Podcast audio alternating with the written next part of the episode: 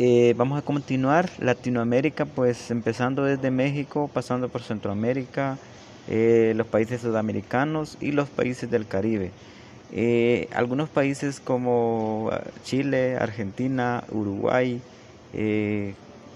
Brasil, son países que ya contaban con plataformas digitales para brindar clases.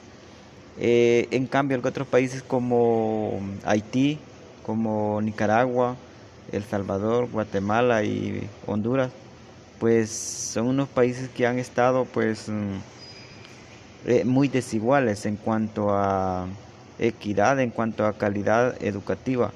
Es aquí con la pandemia que comienza una nueva era, una nueva fase, donde todos los estudiantes y docentes deben, eh, por decir así, estar al día, estar al día con las herramientas tecnológicas y pues estos países mencionados anteriormente son tienen muchas deficiencias en cuanto al, a las herramientas tecnológicas.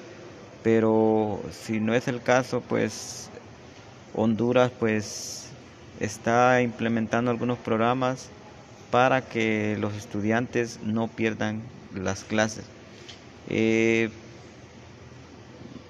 en Latinoamérica más de 170 millones de estudiantes han dejado de estudiar debido a la pandemia. Honduras es un país que mayoritariamente es un país pobre, el 60% de la población hondureña es pobre. Esto se refleja en la educación.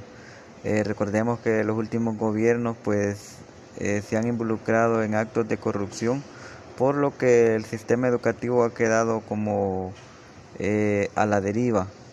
Eh, lo han olvidado los gobiernos y esto viene a afectar en la calidad educativa. Eh, y para rematar el sistema educativo, la pandemia o la crisis por el COVID-19 nos ha dejado una gran, una gran desventaja respecto a los demás países de Latinoamérica. Recordemos que hay países más avanzados como Chile, Argentina, Brasil, pero Honduras pues está rezagado y implementando apenas algunas plataformas para brindar clases a los estudiantes y que no van a recibir todos porque en algunos lugares no hay señal, no hay internet, la pobreza, entre otros aspectos que hacen que se vea más deficiente eh, la educación en Honduras.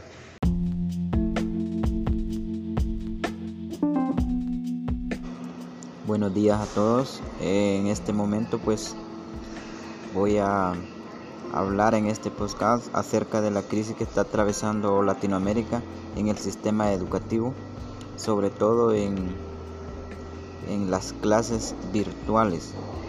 Eh, producto de la, de la crisis que se vive por la pandemia COVID-19, algunos países eh, o la mayoría de los países están implementando plataformas digitales a fin de que los estudiantes no sigan perdiendo sus clases. Eh, recordemos que en Latinoamérica más de 170 millones de estudiantes eh, quedaron, eh, por decir así, fuera de los salones de clase debido a la crisis. Esto por proteger la vida de cada uno de los estudiantes y también de los docentes. Algunos países como México, Chile, Argentina, Brasil, Uruguay, Perú, entre otros, ya tenían plataformas digitales, eh, ya habían practicado con estudiantes acerca de eh, la implementación y el uso de las herramientas tecnológicas. Pero no es el caso de países como Haití, países como Nicaragua, El Salvador, Honduras, Guatemala, países que estaban, eh, digamos, económicamente eh, muy mal, sobre todo por varios aspectos. Uno de los aspectos es la corrupción, eh, otro es la pobreza, otro es la poca conectividad al Internet, la energía eléctrica y un sinnúmero de aspectos más que viene a reflejarse en la educación. Con lo de la pandemia, pues estos países han sufrido una gran baja en educación.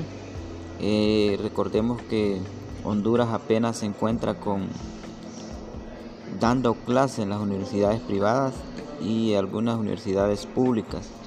De hecho, el sistema educativo eh, básico, prebásico, están a la espera, a la espera de que el gobierno implemente un plan que les ayude a que los estudiantes no pierdan más clases.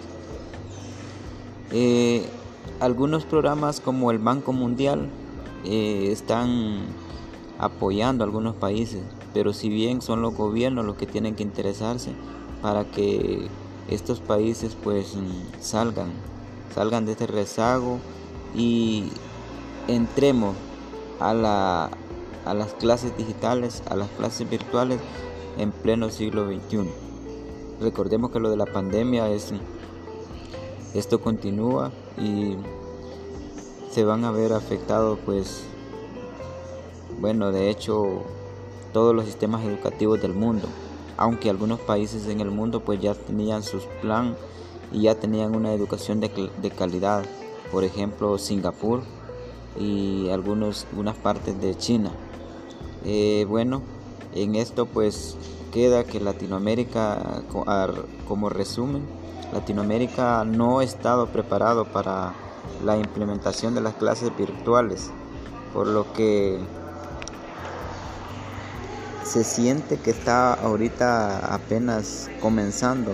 Algunos gobiernos pues van avanzando, otros están más atrasados, pero el fin es que los estudiantes tengan las plataformas y tengan las facilidades para recibir las clases.